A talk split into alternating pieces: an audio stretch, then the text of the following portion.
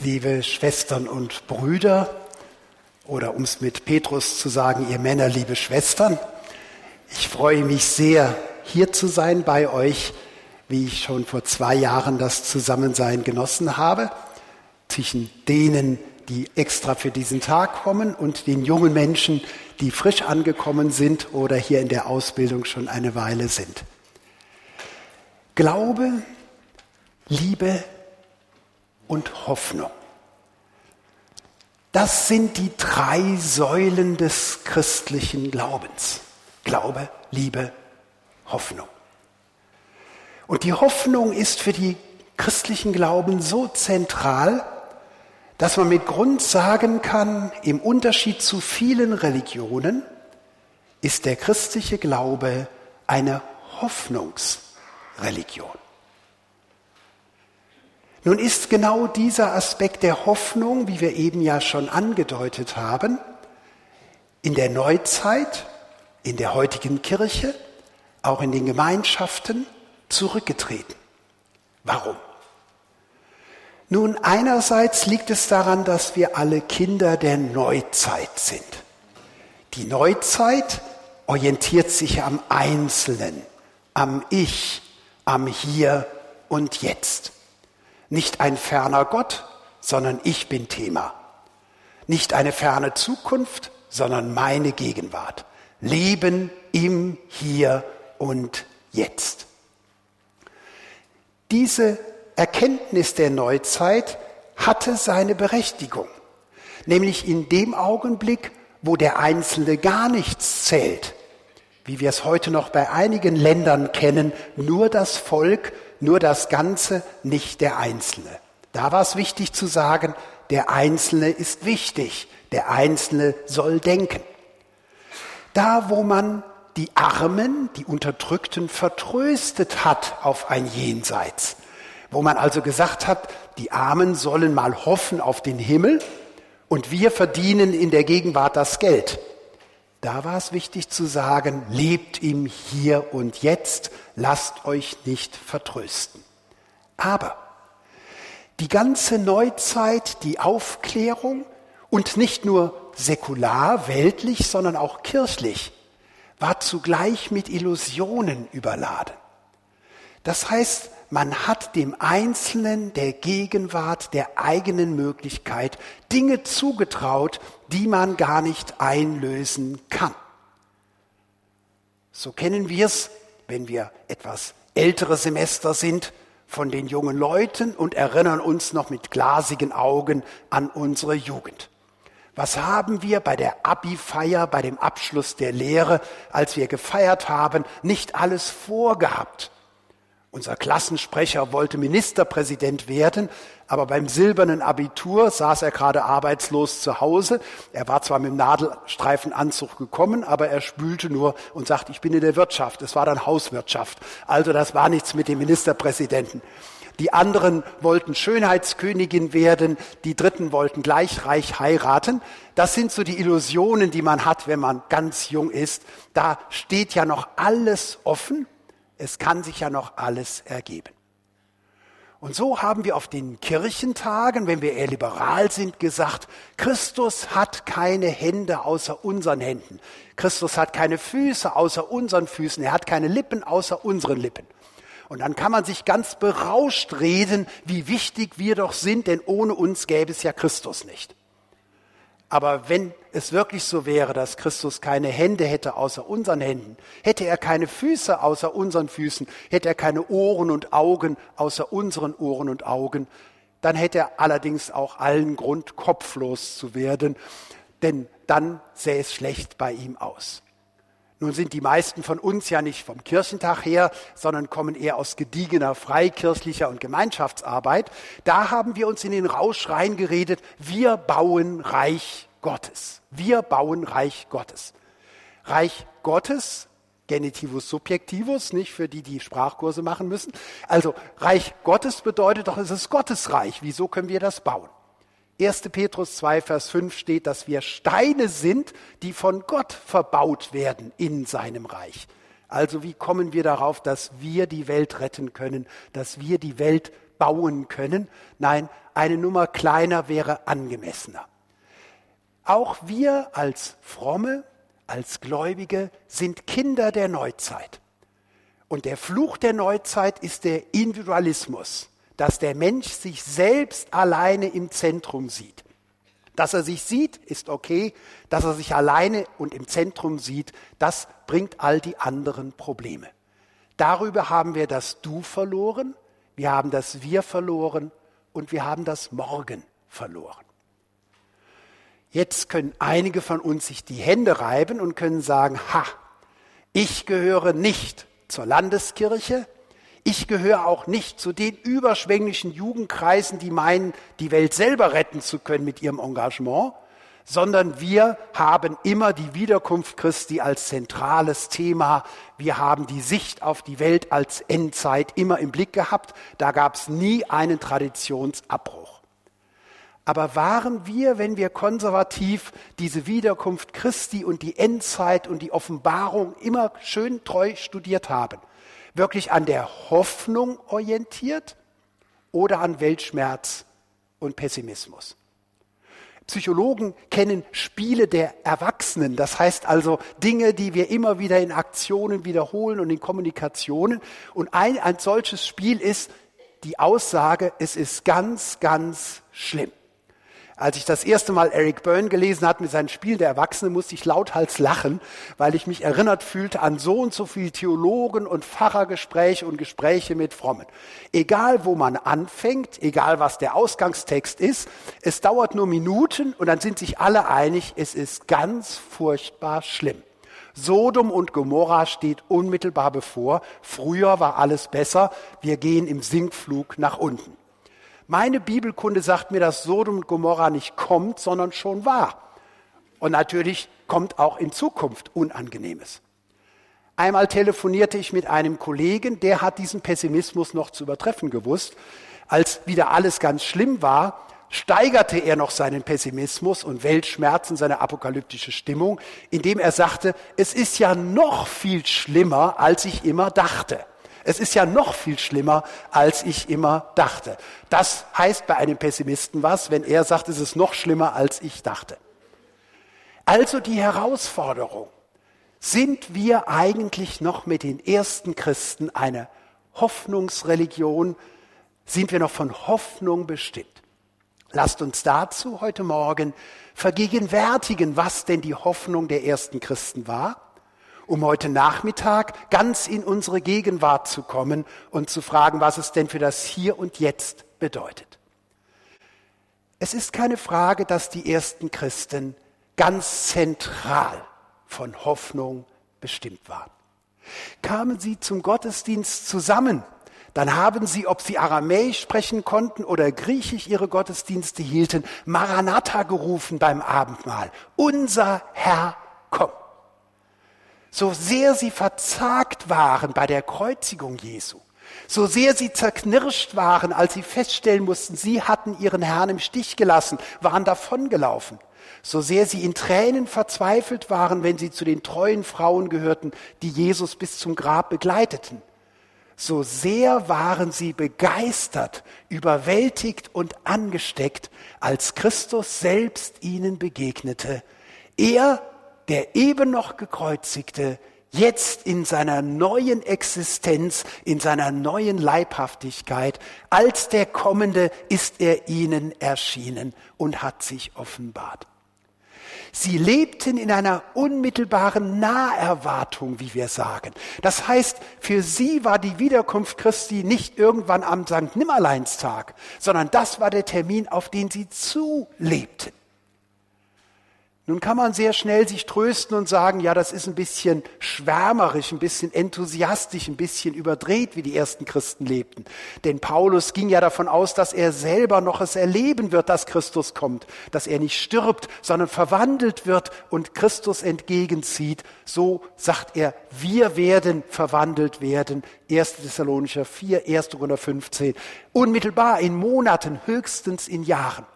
Und ihm war es so wichtig, dass er bis Spanien kam. Wieso denn gerade Spanien? Nun, von Jerusalem, vom Zion aus gesehen, ist für die Welt des Mittelmeers Spanien das Ende der Erde. Und er hatte die Perspektive, wenn ich das Evangelium bis Spanien bringe, dann ist die Voraussetzung Jesu erfüllt. Dann haben alle Völker es grundsätzlich hören können und von den Zentren kann es in die Länder hinein verkündigt werden. Ganz begeistert und euphorisiert in Naherwartung haben sie gelebt.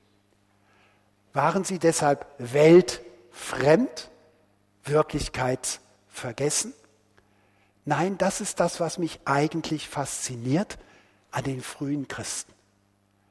Im Unterschied zu mir selber und vielen von uns, denen es besser geht durch ihren Glauben, weil sie ausgeglichener, glücklicher sind.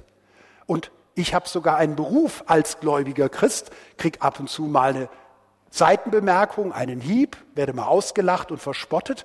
Aber das alles kann man ja an sich abperlen lassen, im Unterschied zu an den Christen, die heute verfolgt werden. Die ersten Christen standen in Christenverfolgung, wurden arbeitslos, ausgestoßen aus ihren Familien. So wie wir es heute bei Geschwistern haben, die als Muslime sich bekehren. Das ist heute wieder die Situation der ersten Christen. Das heißt, dass die ersten Christen in ihrem Alltag ganz geerdet waren und fern von all dem, was wir Illusionen und Schwärmerei nennen. Und dennoch waren sie voller Zuversicht, Hoffnung und Paräsie, das heißt Freimut, Freimütigkeit, Zuversicht. Warum? Das ist das Faszinierende. Paulus sagt es so schön in 2. Korinther 4, 16 folgende. Einerseits wird unser Mensch immer älter. Die Jungen gucken mich grinsend an, die Alten nicken. Einerseits wird unser alter Mensch immer älter. Jeder Geburtstag ein Jahr weiter. Aber während unser äußerer Mensch verfällt, diese alte Hütte allmählich sich abbaut, die alten Gewänder abgeschabt, speckig und löchrig werden, haben wir einen inneren Menschen, der von Tag zu Tag erneuert wird. Was heißt das?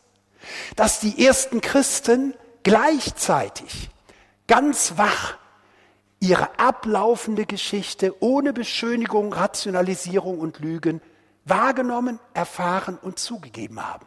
Ja, wir sind sterblich. Ja, wir sind irdisch. Ja, wir empfinden den Schmerz, wenn wir für unseren Glauben leiden, wenn unser Rücken verprügelt wird und wir werden ins Gefängnis geworfen. Ja, das stimmt. Eine ablaufende Geschichte, die wir haben. Und während die Welt in der Regel ihr Alter immer nur weglügen kann, und man selbst dann noch im Altenheim in der Gruppe 30 plus dann sich besonders jugendlich und sportlich gibt und beim Geburtstag Forever Young singt, nicht, äh, und das ab 90 dann irgendwie ein bisschen lächerlich klingt, äh, aber Bob Dylan ist ja auch nicht viel jünger, nicht, und singt es immer noch oder die Rolling Stones, aber das hat ja dann sofort was Komisches, haben die ersten Christen gesagt, ja, es stimmt. Wir werden weniger, wir werden älter, es stimmt, wir haben Schmerzen und wir werden gebrechlich. Aber in diese ablaufende Geschichte dieser Welt ist mit Christi kommen, mit seinem Kreuz und seiner Auferstehung, Gottes anbrechende Geschichte hineingebrochen. Das heißt, die Königsherrschaft Gottes, das Reich Gottes hat bereits begonnen. Die Auferstehung Jesu ist der Durchbruch der neuen Geschichte Gottes mit dieser Welt. Und so lebten die ersten Christen zugleich ganz wach und redlich und vernünftig in Wahrnehmung ihrer Grenzen, ihrer ablaufenden Geschichte.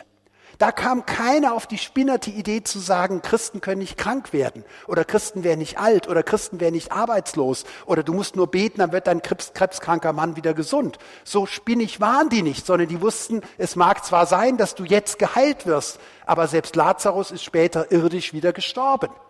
Das heißt, kein illusionistischer Gedanke an falscher Hoffnung und Illusion für diese Welt. Ablaufende Geschichte.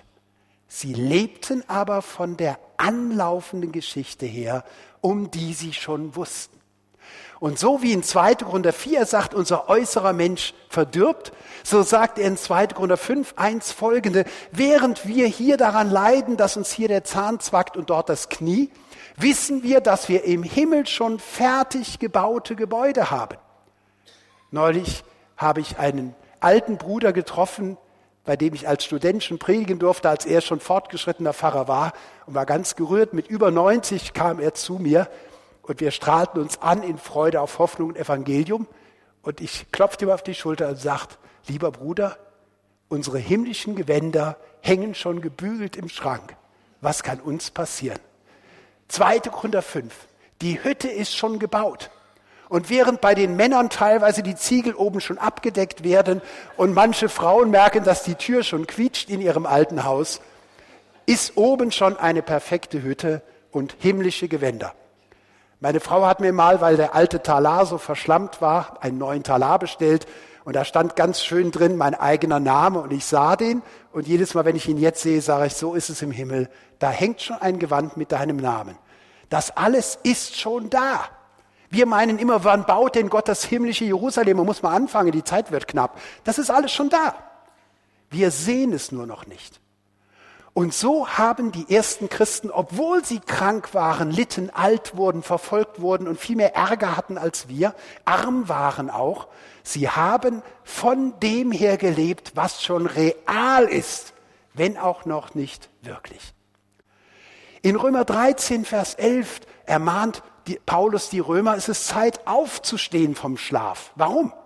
Nun, die Stunde ist da, um aufzustehen, denn wir sind jetzt schon viel näher an der Erfüllung unseres Heiles als damals, als wir gläubig wurden. Merkt ihr, was da läuft? Also wenn wir Geburtstag haben, werden wir älter. Wenn die ersten Christen Geburtstag haben, haben sie gesagt, jetzt sind wir schon wieder ein Jahr näher an der Erfüllung unseres Lebens. Christen werden auch älter, versteht mich nicht falsch. Das ist nämlich die Enttäuschung, die man weckt, wenn man sagt, als Christ fällt dir alles zu, du musst nur richtig beten, dann erfüllt sich alles in dieser Wirklichkeit. Die ersten Christen wussten um die Ver Vergänglichkeit dieser Wirklichkeit, aber sie wussten um die Realität des Himmels, der bereits da ist und uns bestimmt. Für Hoffende geht die Uhr rückwärts. Zehn, neun, acht, sieben, sechs. Ihre Zeit läuft nicht ab, sondern an. Und ich frage euch, wo ist dieses Bewusstsein bei mir heute, bei uns heute und unserer Kirche? Wie tapfer kämpfen wir in Synoden, in Allianzversammlungen, in Vorstandssitzungen hier und sagen, der Trend ist negativ, uns gehen die Jungen aus, das ist das Allerschlimmste. Die Alten werden immer älter, uns gehen die Spender aus. Wo sind wir wohl in zehn Jahren? Wo sind wir in 20 Jahren? Und wir pflegen unsere Apokalyptik. Aber Apokalyptik ist an sich noch kein christliches Thema. Weltuntergangsstimmung ersetzt noch nicht die Wiederkunft Christi, sondern die ersten Christen haben auf das geschaut, was vor ihnen lag.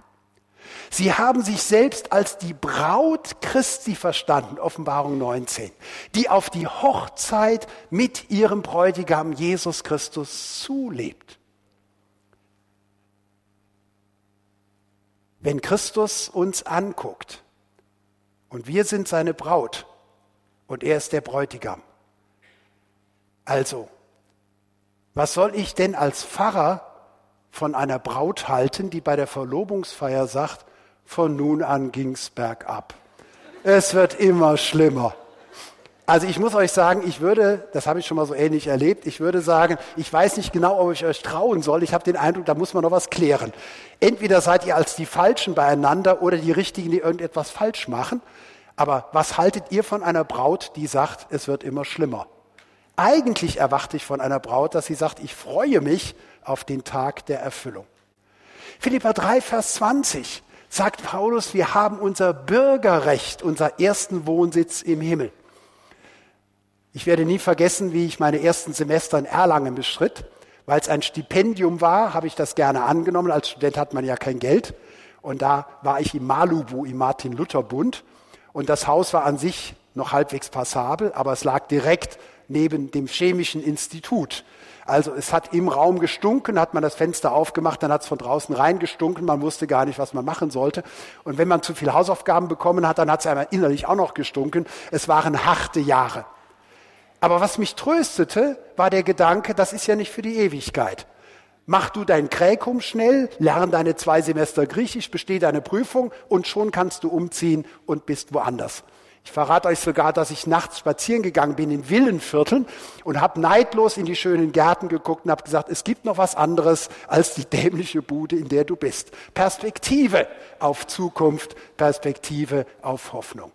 Die ersten Christen wussten, wir sind ja nur in der Fremde. Das ist der Fluch der Neuzeit. Wenn es nur diese Erde gibt, wenn es nur das Hier und Jetzt gibt, wenn es nur die Möglichkeit gibt, jetzt alles zu erfüllen oder nichts, dann in der Tat passiert's mir, dass ich als 50-jähriger Mann Frau und Kinder sitzen lasse und brenne mit der Sekretärin durch, weil ich sage, das kann es doch noch nicht gewesen sein. Nein, das soll es ja auch noch gar nicht gewesen sein. Der Himmel ist der Himmel und du kannst nicht alles Glück der Welt gleichzeitig haben. Da verstehe ich dann, dass Frauen ihre Kinder und ihre Männer sitzen lassen und machen einen auf Selbstverwirklichung und unverantwortlich leben sie nur sich selber. Das ist eine Frucht der Neuzeit, weil den Leuten gesagt wurde, du musst alles gleichzeitig können. Als Frau musst du 100 Prozent dich mit Kindern erfüllen, 100 Prozent deiner Weiblichkeit leben, 100 Prozent sollst du arbeiten und dann sollst du noch 100 Prozent Selbstverwirklichung machen. Ich bin bei 400 Prozent. Wie soll ich das denn im Hier und Jetzt alles auf die Reihe bringen? Es geht gar nicht. Wir versuchen als neuzeitliche Menschen den Himmel zu erübrigen, indem wir alles gleichzeitig und selber machen wollen. Das macht uns aber nicht glücklich, das frustriert uns. Und so gibt es so viele Christen, die frustriert sind, ganz zu schweigen von all denen, die nicht mal theoretisch diese Hoffnung kennen. Aber was genau haben denn die ersten Christen erwartet, dass sie so begeistert waren? Sie haben die Wiederkunft Christi erwartet, das Kommen Jesu Christi zur Durchsetzung seiner Herrschaft, seiner Herrschaft der Liebe, der Gerechtigkeit und des Friedens. Sie wussten, erst dann sind wir angekommen, wenn Christus selber kommt und wir mit ihm zusammen sein werden. Und wenn ich Paulus fragte, was ist denn eigentlich Himmel, was ist Zukunft, was ist Erfüllung, dann hat er diese Formulierung geliebt und dann werden wir mit Jesus Christus zusammen sein. Und das ist für Verliebte und Liebende das Allerwichtigste. Mit dem Gemeinschaft zu haben, mit dem wir in Harmonie, in Gerechtigkeit, im Frieden zusammenleben. Als Geliebte und Liebende. Nebenher kamen wir in der Vorstellungsrunde auf die Frage, ob wir im Himmel eigentlich als Ehepaare noch zusammen sein werden. Und das Spannende ist in der Bibel, dass das wohl unbestritten ist, aber dass wir dort mit Christus und all den Gläubigen eine Gemeinschaft haben, die eine Innerlichkeit, eine Wahrhaftigkeit, eine Nähe hat, die die besten Ehepaare unter uns nur zur Zeit zu zweit erleben können, im Unterschied zu allen anderen. Und bei Paulus mag mancher Apokalyptiker frustriert sein. Denn während ich doch wissen will, gibt es ein tausendjähriges Reich auf der Erde oder ist das eine Metapher für das Jenseits? Während dies der Fall ist, da hat Paulus einfach nur gesagt, Ziel und Erfüllung ist, wir werden mit Christus zusammen sein. Punkt. Mehr wollte er als Liebender gar nicht wissen. Freilich war die Erwartung, Naherwartung so groß bei den ersten Christen, das erste Thessalonicher 4, die Thessalonicher völlig verstört waren. Warum? Weil einige Gläubige verstorben waren. Das heißt, die ersten Christen haben das so nah erwartet, dass die gar nicht damit gerechnet hat, dass ein Christ nach der Bekehrung, nach der Wiedergeburt nochmal sterben kann. Und Paulus tröstet sie und sagt, nein, Christus hat das doch geklärt, es gibt ein Wort des Herrn, dass die, die verstorben sind, nicht im Nachteil sind zu denen, die dann leben werden, sondern wie wird es sein, wenn Christus kommt, gleich einem König mit Fanfaren angekündigt, der Herold ruft es von der Zinne runter, alle Treuen laufen zusammen dann werden sich die Gräber öffnen und die Toten werden verwandelt werden in einen neuen Leib. Und dann werden wir als Lebende mit ihnen zusammen ihm entgegenziehen. Also nicht nur Verwandlung der Lebenden, sondern Auferstehung der Toten. Da haben die Griechen gesagt, was soll das denn jetzt, 1. Korinther 15? Wieso denn Auferstehung der Toten? Soll das heißen, dass unser alter Leib, der da verwest ist, aus dem Friedhof rauskommt? Ich hatte das Vorrecht, hinten zu schlafen. Da ist man direkt am Friedhof. Das mache ich immer sehr gerne. Da lügt keiner mehr. Äh, da sind alle wahrhaftig und warten auf ihren großen Tag. Nicht? Und was heißt das dann? Braucht denn Christus die alten Knochen? Braucht denn Christus den genetischen Datensatz, um uns aufzuerwecken? Nein. Warum besteht Paulus auf die leibliche Auferstehung? Nun, was wäre die Alternative? Die Griechen haben gesagt, der Mensch besteht aus Leib und Seele. Der Leib verwest, ist ein Gefängnis und ist vergänglich und soll vergehen. Nur das Pneuma, die Psyche, der Geist, die Seele bleibt übrig. Aber das verstanden sie so, als wenn du bei einem Lagerfeuer einen Funken herausgehen siehst und er kommt in die Flamme zurück. Als wenn du einen Tropfen hast, einen Regentropfen, der in den Kreislauf des Wassers zurückgeht und geht im Wasser wieder auf. Werden wir einmal verwesen wie das Laub im Herbst und sollen nur der Dünger sein für die nächsten Generationen? Paulus sagt nein. Warum besteht Paulus auf die leibliche Auferstehung? Weil wir leibhaftig, weil wir persönlich bei Gott sein sollen, als Personen angesprochen werden, ihn loben sollen, denn er will Gemeinschaft mit uns haben. Die unter uns, die lieben, die, die frisch verliebt sind, die kennen den Unterschied, ob ich den anderen nur mit Handy erreiche oder mit E-Mail erreiche oder ob wir leibhaftig beisammen sind. Man könnte ja auch sagen, was machst du denn so einen Stress? Ihr könnt doch telefonieren oder könnt euch eine SMS schreiben, machen manche ja sogar während der Vorträge oder während der Gebetsgemeinschaft, während die anderen nicht hingucken. Also das genügt doch. Warum müssen Liebende sich heute überhaupt noch sehen bei den guten Datenbedingungen, die wir haben? Wir können ja gut kommunizieren. Wenn du wirklich liebst, geht es dir um leibhaftige Beziehung, Zusammensein. Deshalb sagt Paulus, will Gott uns leibhaftig bei sich haben. Er wird uns auferwecken. Aber Paulus sagt, der Leib, den wir bekommen, ist doch nicht der Leib, den wir hatten. Dort gibt es keine Materie. Und all die Hässlichen unter uns, also ich meine jetzt nicht die, die objektiv hässlich sind, sondern die, die heute Morgen beim Rasieren oder Schminken oder als sie beides kombinieren mussten, als sie äh, sich sahen und konnten sich nicht schön finden, den sage ich zum Trost, du kriegst einen völlig neuen Leib. All denen, die sich sehr begründet und durch Gottes Liebe auch gefördert, selbst für schön finden, sage ich zum Trost, du wirst in deiner Schönheit nur entfaltet werden, also keine Angst, der Auferstehungsleib nimmt nichts weg, aber das ist das Tolle, dann haben wir eine neue Existenz. Wir sollen leibhaftig, persönlich bei ihm sein. Ohne Materie, ohne Krankheit, ohne Leid, aber leibhaftig. Und da spielt es auch keine Rolle, ob jemand artig beerdigt wurde oder ob man ihn in Christenverfolgung verbrannt hat und hat seine Asche in den Wind gestreut, um ihm die Auferstehung zu verunmöglichen. Das ist natürlich für Märtyrer kein Hinderungsgrund, denn die Engel müssen nicht die Asche einsammeln, sie brauchen auch nicht äh, unsere genetische Spur. Es ist das Entscheidende, dass Gott uns neu schaffen wird. Er ruft uns beim Namen.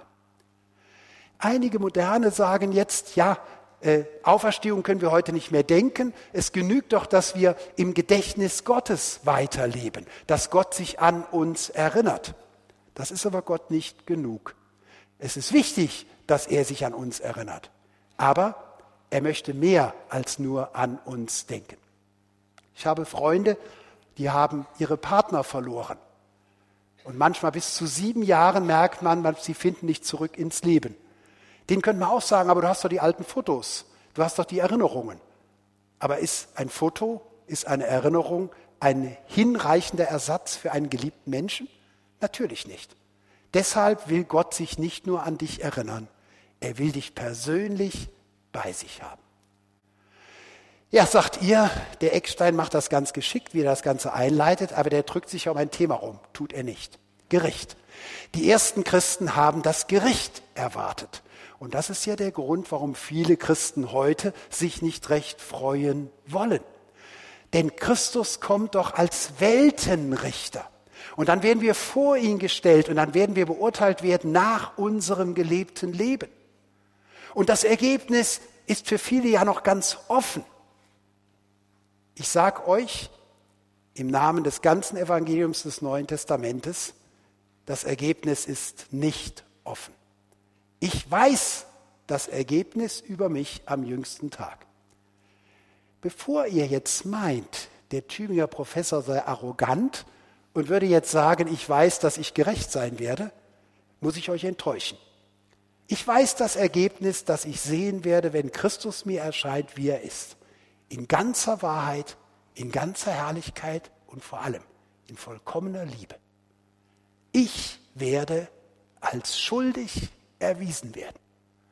Und dann sagst du, jetzt sei nicht so voreilig, du bist doch heute bei uns, das ist doch ein kleines Verdienst, vergiss es. All die Rabattmärkchen, die wir uns als Christen sammeln, die werden verbrennen angesichts der Herrlichkeit Gottes. Wenn einer Gott sieht, dann schmeißt er all seine Sparbücher weg, weil er sich nur noch schämt. Und wenn wir Hauptamtlichen unsere ganzen Terminkalender mit in den Himmel nehmen, nicht? Also äh, nicht die Ägypter hat man mit Grabbeigaben beerdigt, wir hauptamtlichen Theologen wollen mit unseren Leporello-Kalendern beerdigt werden, damit wir im Himmel auch zeigen können, wir waren jedes Wochenende unterwegs fürs Reich Gottes. Wir werden die Kalender ganz schnell nach hinten schmeißen, nicht? So unter die Wolke treten, nicht? Weil wir uns schämen, wenn wir Gottes Herrlichkeit sehen. Ja, aber Gott kann doch nur Gerechte bei sich dulden. Es kommt doch nur der ins ewige Leben, der vollkommen gerecht ist. Stimmt. Ja, und wer ist das? Nicht ich, nicht du, nicht du und wir alle nicht. Einer ist gerecht, der Sohn Gottes, Jesus Christus. Es gab nur einen, dem es bisher gelungen ist, das christliche Leben vollkommen zu leben. Und das ist Jesus Christus selber. Und wir alle haben nur eine einzige Chance, am jüngsten Tag dabei zu sein. Und das ist, wenn Jesus Christus unsere einzige Hoffnung, unsere Gerechtigkeit und unsere Heiligung ist. Okay, die meisten von uns sind irgendwie evangelisch. Und dann sagen wir, das haben wir schon kapiert, bei der Bekehrung brauchen wir Gnade. Christus ist gestorben für unsere vergangenen Sünden. Aber als Evangelische sind wir deshalb noch nicht unkompliziert. Wir haben ein doppeltes Modell eingeführt im Unterschied zu Judentum und Katholizismus. Wir haben nämlich gesagt, das stimmt schon, dass wir bei der Bekehrung zwar begnadigt sind und werden gerechtfertigt, aber das heißt doch nichts anderes, als dass unsere Uhr auf Null gestellt wird und ab jetzt zählt es, wie wir unsere Heiligung leben. Und am jüngsten Tag gibt es zwei Fragen. Die erste Frage ist, hast du an Jesus Christus geglaubt? Wenn ich das bejahen kann, dann heißt es, okay, dann wollen wir nicht von dem reden, was vor deiner Bekehrung war. Und jetzt ist die Frage, was war zwischen deiner Bekehrung und deiner Ankunft im Himmel? Und da haben wir die falsche Lehre entwickelt, als wäre unsere Heiligung die Vorbedingung, um am ewigen Leben teilzuhaben, um endgültig gerechtfertigt zu werden. Nein, was ist Heiligkeit in der Bibel? Heilig ist etwas, was ausschließlich für Gott bestimmt ist, was ausschließlich Gott gehört. Es gab im Tempel Pfannen und Zangen, die heilig waren, aber nicht, weil sie besonders heilig aussahen, sondern man durfte sie nur für den Gottesdienst benutzen. Heiligung bedeutet, dass wir ganz und gar mit allem, was wir sind, nur in Gemeinschaft mit Christus leben wollen. Aber Heiligung ist nicht das, was wir leisten, Heiligung ist das, was wir leben, indem wir die Gemeinschaft mit Christus leben und ihn durch uns leben lassen. Das heißt, keiner von uns wird am jüngsten Tag ewiges Leben bekommen, weil er so gelebt hat, wie er gelebt hat, sondern jeder von uns wird ewiges Leben bekommen, weil Christus so gelebt hat, wie er gelebt hat, gestorben ist und auferstanden ist. Der ist unsere einzige Hoffnung. Wir alle kommen trotzdem in den Himmel und nicht weil. Weil gilt für Gott, trotzdem gilt für uns. Ja, aber sagen die ganz Bibelfesten, also der dritte Jahrgang, der jetzt schon zwei Jahre hier ist, der dritte Jahrgang, der sagt, aber Paulus redet doch vom Richterstuhl Christi, äh, das haben wir doch 2. Korinther 5, Vers 10, 1. Korinther 3, 11 bis 15 wird doch davon geredet, wenn Christus wie ein Feuer, wie ein Licht erscheint, werden wir von ihm gerichtet werden nach unserem gelebten Leben. Macht dir das Angst oder macht dir das Freude? Die ersten Christen haben sich auf die Wiederkunft Christi und den Tag des Gerichtes gefreut. Sie haben sich gefreut. Warum? Dann endlich, wenn Christus uns sich offenbaren wird, so lebendig, so liebevoll, so gerecht, wie er ist, dann wird unser ganzes Leben, wie er schreibt, vor ihm offenbar. Nichts mehr ist verborgen.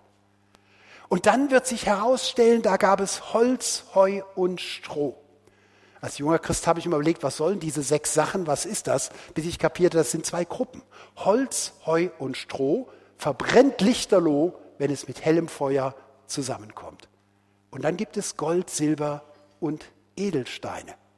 Das ist das, was im Feuer besteht. Und bei Gold und Silber kann man sogar die Metapher noch weiter erläutern, indem man sagt, man gewinnt es ja gerade durch die Hitze, da wird die Schlacke vom Edelmetall getrennt. Das ist die gute Nachricht, dass wir am jüngsten Tag unser ganzes Leben sehen dürfen, wie es aus der Sicht der Liebe Gottes und seiner Erwählung und Gnade war. Ja, es stimmt.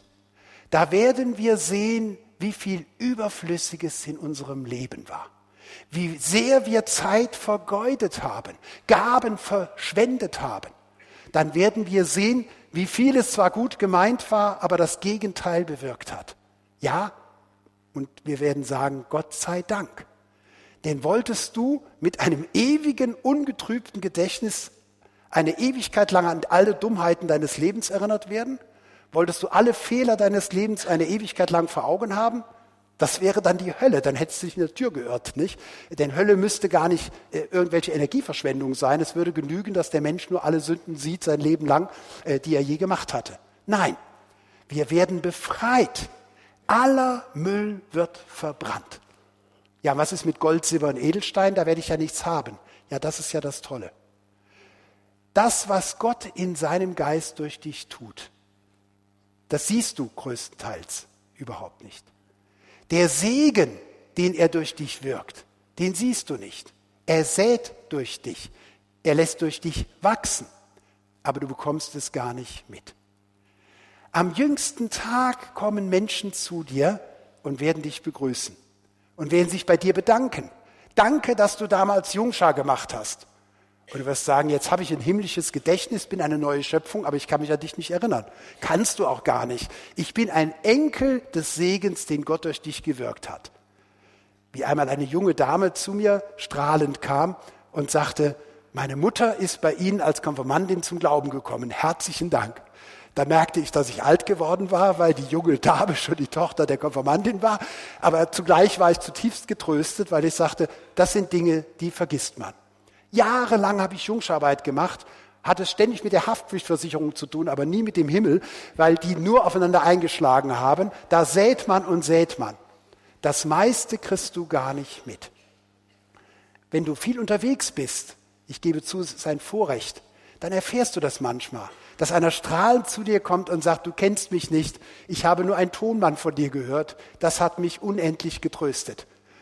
Und als ich das mal jemandem bei einem Pfarrertag sagte, über 500 Pfarrer in Leipzig, dass wir erst im Himmel sehen werden, wie viel Gott durch uns gewirkt hat und wir uns auf diesen Tag freuen dürfen. Das ist Gericht und deshalb freuen wir uns aufs Gericht. Kam eine Pfarrerin anschließend zu mir und sagte, also Herr Eckstein, ich warte jetzt nicht bis zum jüngsten Tag, ich sage es Ihnen schon heute. Ich war total am Ende und dann habe ich einen Text von Ihnen gelesen und das hat mir so geholfen. Das gibt mir wieder Mut für eine ganze Woche aber ich weiß, viele Christen unter uns säen und säen und säen und sie sehen Gold, Silber und Edelsteine nicht. Vertrau deinem Gott. Am jüngsten Tag wirst du es sehen. Ein Prediger kam einmal in meine studentische Sprechstunde und wollte die Gelegenheit nutzen. Und er sagte, ich bin am Ende, ich bin ausgebrannt, ich kann nicht mehr richtig glauben. Und ich versuchte mich an das Problem heranzutasten und sagte, ja, bist du krank? Er sagt, nein, ich bin kerngesund. Ja, ist deine Frau krank? Nein, die ist auch kerngesund. Ja, sind deine Kinder ein bisschen aus der Schiene gelaufen? Nee, die sind ganz tolle Kerle. Und so machte ich weiter und weiter und weiter und es kam nichts. Und dann habe ich nach einer Viertelstunde zu ihm gesagt, und du willst mir sagen, dass du nichts mehr mit Gott erlebst? Die meisten Gotteserfahrungen, die wir machen, sind die der Bewahrung. Das sind die der Bewahrung. Wovor hat Gott dich alles bewahrt? Dass du überhaupt heute hier sitzen kannst. Da waren Heerscharen von Engeln beschäftigt. Was meinst du, wie oft dein Schutzengel schon Muskelkater in den Flügeln hatten, weil du so Dummheiten machtest und so riskant gelebt hast und lebst nur noch aus seiner Gnade? Ich mache es euch an einem Beispiel deutlich. Wir waren einmal gewandert als junge Männer im Gebirge, April war's, und es war wunderschön, der Schnee war so gut wie weggeschmolzen und wir gingen so an einer Kante entlang und schauten in die Tiefe hinunter und waren ganz begeistert. Und plötzlich brach ich ein mit meinem linken Bein und wälzte mich unwillkürlich, bevor ich es überlegen konnte, dann auf das feste Land und schaute durch ein Loch, da ging es 100 Meter runter. Das war ein Erschrecken der Dankbarkeit. Wir waren die ganze Zeit überhaupt nicht auf Land gegangen, wir waren auf verkrustetem, gefrorenem Schnee gegangen, unter uns der Abgrund. So ist unser ganzes Leben ein Leben der Bewahrung. Und das wirst du sehen, wenn du bei Christus bist, wie reich er gewirkt hat, damit du in die Gemeinschaft mit ihm kommst, wie viel du mit ihm erlebt hast. Jetzt sagst du, aber ich kann es mir nicht so richtig vorstellen mit dem Himmel. Und deshalb kann ich mich auch nicht richtig auf ihn freuen. Auferstehung, Himmel, Gericht. Ich bin fasziniert, wie liebevoll Gott ist und wie fantasiereich die Verfasser neutestamentlicher Schriften.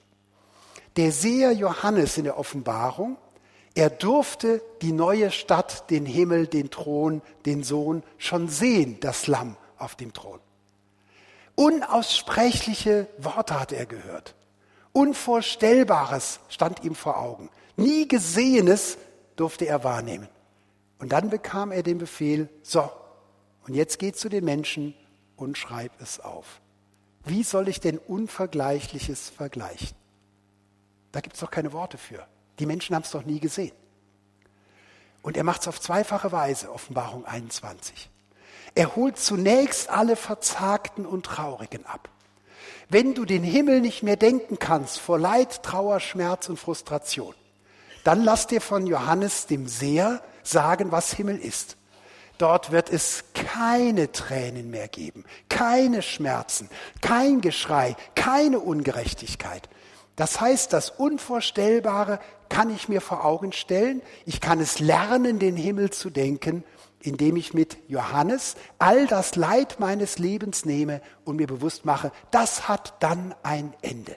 Via negationis kann man es lernen, sich auf den Himmel zu freuen, auf dem Weg der Verneinung des Unangenehmen. Und jeder von euch, der sagt, ich habe aber nichts Schönes, um den Himmel zu denken, dann nimm all das Nicht-Schöne in deinem Leben und du kannst den Himmel denken lernen, indem du es anfängst, mit deinem Klagen, mit deinen Bitten es Gott zu bringen. Dann gibt es das alles nicht. Und zweitens, er knüpft an in einer sehr seltsam materiellen, weltlichen Weise an den Werten unseres Lebens, um das neue Jerusalem zu beschreiben. Und er sagt, das neue Jerusalem besteht aus Gold, aus Silber, aus Edelsteinen, aus Perlen so groß wie Scheunentore. Und die ersten Christen waren arm. Wenn da eine Christin eine Perle hatte, dann war die ungefähr genau so groß, sodass man kaum einen Faden durchbekam. Und die trug sie stolz dann um ihren Hals. Und Dort sind Stadttore aus Perlen. Was wird hier gemacht? Es werden unsere menschlichen Werte liebevoll aufgenommen und es wird deutlich gemacht, der Himmel ist tausendmal, tausendmal, tausendmal, tausendmal schöner als alles, was du dir hier vorstellen kannst. Das heißt, alle Werte unseres Lebens sind dort nochmal überboten. Und jetzt kann jeder von uns in der Pause nachher herumgehen und sagen, was sind die wertvollsten Dinge meines Lebens? Was ist für mich das Erstrebenswerteste? Und dann mal tausend, mal tausend, mal tausend, mal tausend. Und dann hast du das, was du von außen siehst, wenn du ins neue Jerusalem kommst. Von innen ist es nochmal mal tausend und nochmal schöner. Jetzt ist das ein Beispiel, das bei Frauen immer unheimlich gut kommt. Bei Frauentagen, Gold, Silber, Edelsteine, da können die was mit anfangen. Und die Männer gucken immer auf die Uhr, ich höre auch gleich auf, gucken immer auf die Uhr und gähnen ein bisschen.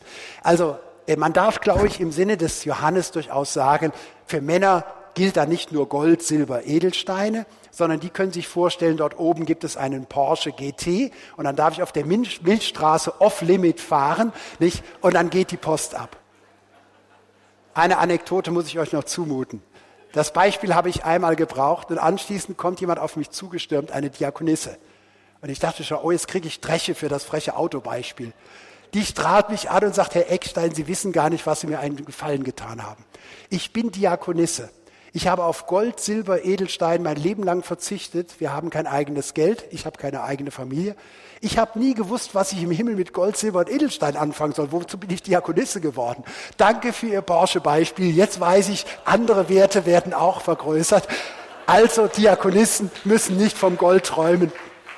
Sie können davon träumen, eine Kinderstunde mit 100.000 Kindern, die ganz artig das Evangelium hören wollen oder was immer uns faszinieren mag. Wir können es lernen, den Himmel zu denken. Ein letzter Gedanke und dann komme ich zum Schluss für heute Morgen. Ja, sagen einige, das ist ja ganz schön, dass die ersten Christen sich auf den Himmel freuen. Und wenn du noch weitermachst, fange ich bald auch damit an. Aber eigentlich wollte ich doch das Leben hier noch genießen. Und bei so vielen Frommen unserer Tradition war es ja immer so eine Alternative. Die eine genießen das Hier und Jetzt, die anderen reden vom Himmel und verachten das Hier und Jetzt.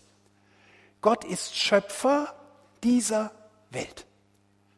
Dass sich zwei junge Menschen in Wiedenest ineinander verlieben können, ist von der Hausordnung her nicht optimal, vom Himmel eher vielleicht sogar geplant. Auf jeden Fall geht es auf die Erfindung Gottes zurück, dass er nämlich Mann und Frau geschaffen hat und hat sich ausgedacht, als besonderes Bonbon dieser Verbindung werde ich die erotische Liebe erfinden und seitdem sind wir begeistert. Das heißt, er ist der Geber und es sind die Geschenke, die wir genießen. Genießt euer Leben, wie Gott es euch schenkt. Genießt die Gesundheit, genießt eure Stärke, genießt eure Jugend, genießt das Verliebtsein, genießt das Gründen von Familien. Und wenn euch Gott Geld gegeben hat, dann genießt es und teilt es mit anderen, die es brauchen. All das sind Gaben.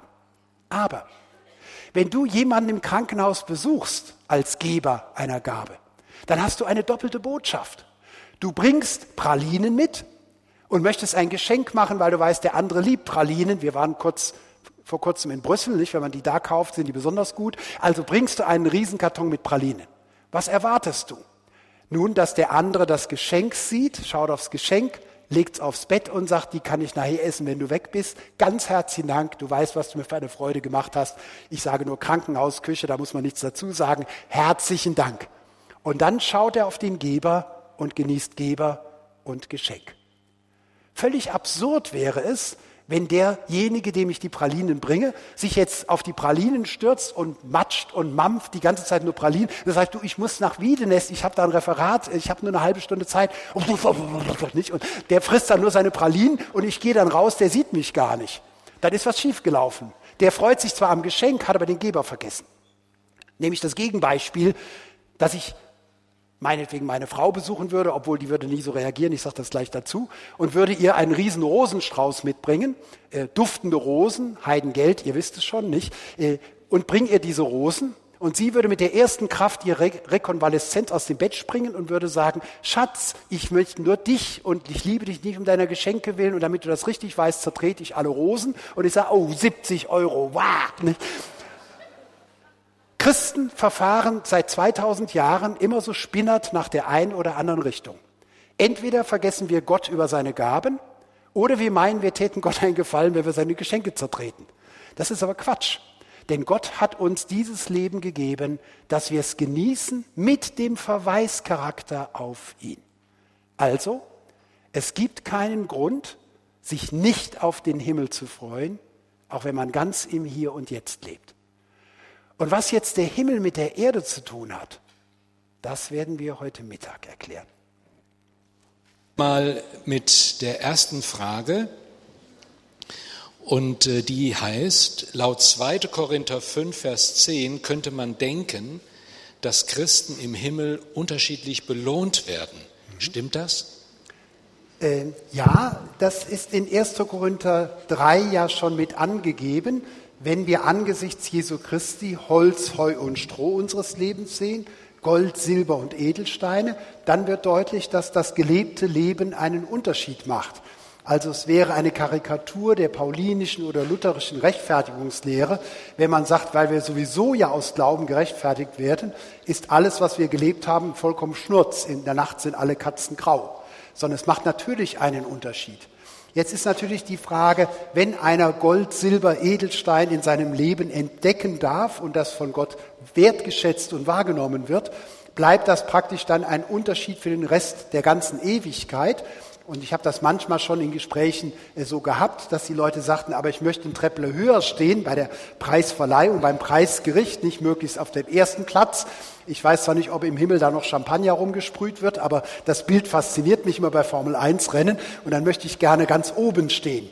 Äh, diese Arroganz und Überheblichkeit ist schon dem Jakobus und dem Johannes nicht so richtig gut bekommen, als die sagten, wir wollen gern zur Rechten und zur Linken sitzen. Das heißt, jemand, der liebt, und im Himmel werden wir das dann alle vollkommen, dem geht es doch nicht darum, dass er etwas hat, um besser zu sein als der andere. Nicht, als wenn ich ein Ehepaar erlebe, wo der Mann sagt, aber den Kuchen habe ich gebacken und nicht meine Frau. Dann weiß ich schon, oh, das wird ein anstrengender Abend. Das ist keine gute Ehe, wenn die gegeneinander das aufrechnen. Das heißt, was werden wir im Himmel machen, wenn du eine riesen goldene Krone bekommst für dein gelebtes Leben der Heiligung. Was machst du mit der Krone? Du läufst nicht wie Rumpelstilzchen rum und sagst, ich bin der Schönste, ich bin der Größte, ich bin der Heiligste, sondern was nimmst du? Du nimmst deine Krone, legst sie Jesus zu Füßen, wie es die Offenbarung sagt, und bist von Herzen dankbar, ihm etwas zu geben. Als junger Christ war ich tief erschüttert über ein Lied, dessen Zusammenhang ich erfuhr. Muss ich gehen mit leeren Händen? Muss ich so vor Jesus stehen? Geschrieben von einem Menschen, der am Ende seines Lebens erst sich bekehrt hat.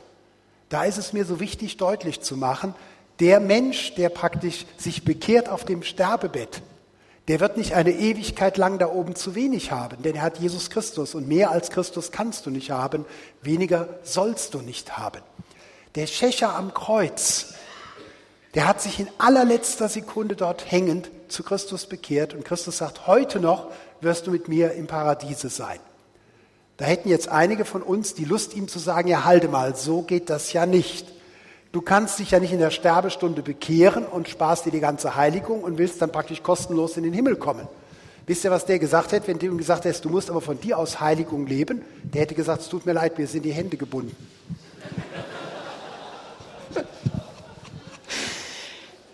Äh, eine zweite Frage, die vielleicht damit zusammenhängt, wenn wir vor Gott stehen, und unser Heu, Stroh, Holz verbrennen, mhm. werden wir traurig sein? Und eine zweite Frage, die schon Verstorbenen sind schon bei Jesus? Frage, gibt es für sie eine zweite Auferstehung, wenn der König wiederkommt? Also einmal sind wir traurig. Erstmal das erste, ja. Äh, werden wir traurig sein? Jetzt muss ich zu den Menschen unter euch reden, die schon mal richtig Liebe erlebt haben als Kinder, im Jugendkreis, weil sie verliebt sind, in der Ehe. Wenn du innerhalb der Liebe einen Fehler machst und musst das dem geliebten Menschen gegenüber, dich liebenden Menschen gegenüber sagen, und er sagt dir, ich vergebe dir, was bist du dann? Traurig oder fröhlich? Du bist zu Tränen traurig fröhlich. Du bist heiter ernst.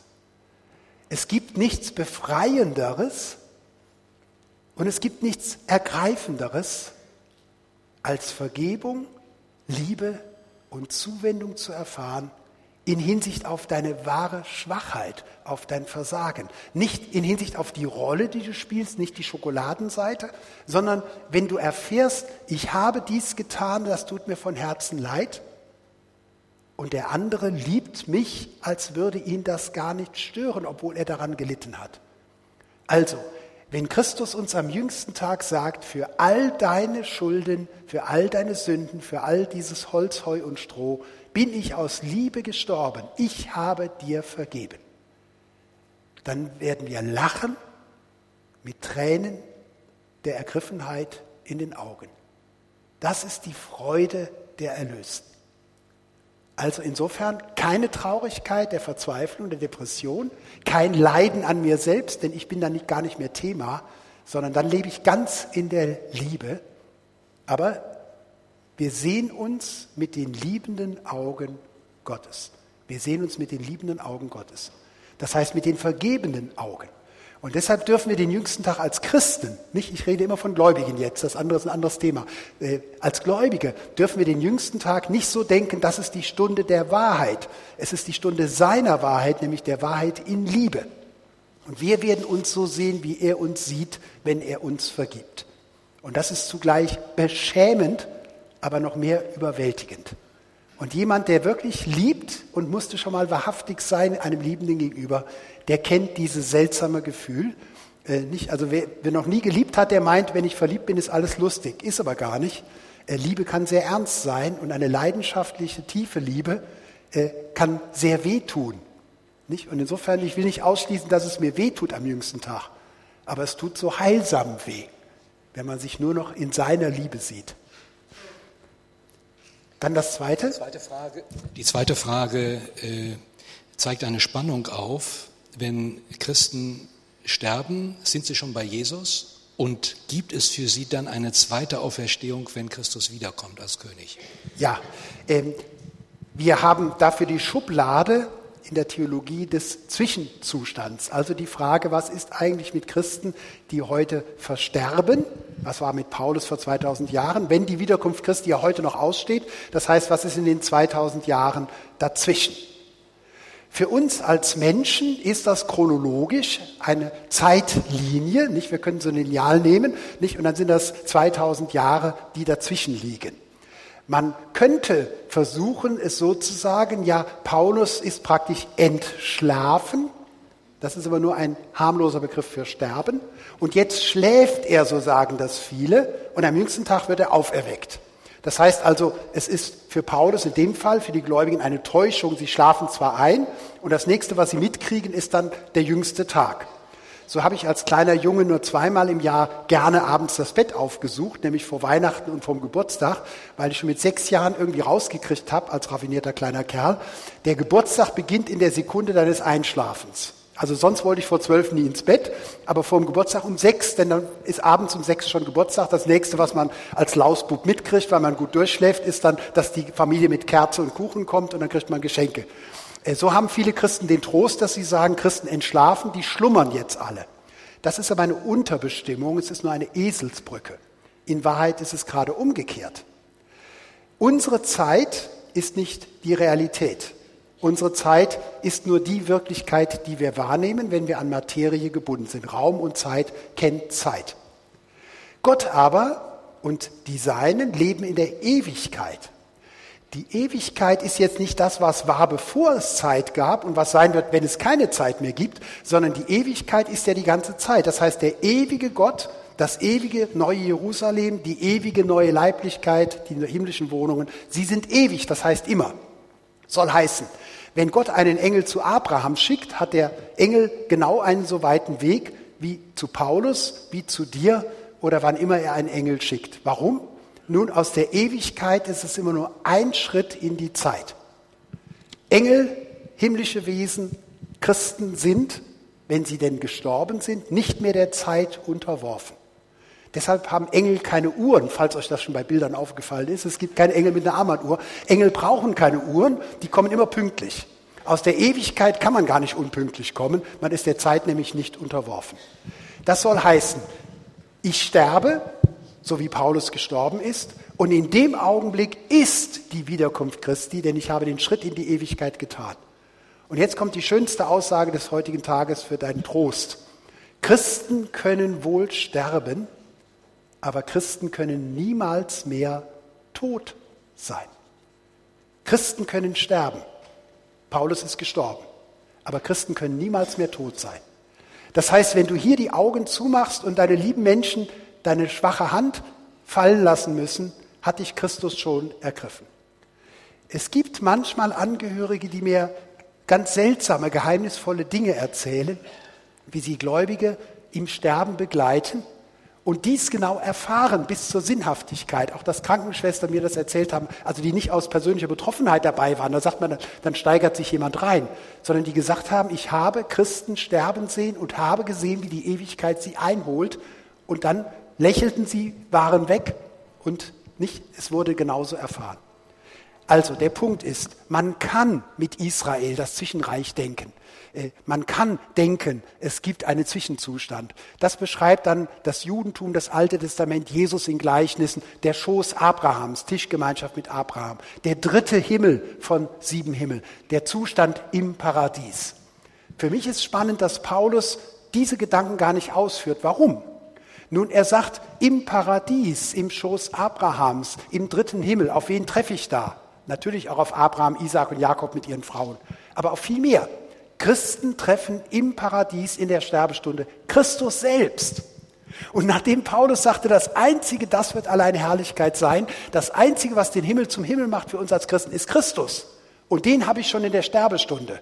Ist für den Betreffenden, der gestorben ist, der Vorbehalt der Geschichte irrelevant. Das heißt also die Frage, wann kommt die Wiederkunft Christi, das ewige Gericht, wann kommt die leibliche Auferstehung, tritt zurück hinter dieser Gemeinschaft, die wir mit Christus haben.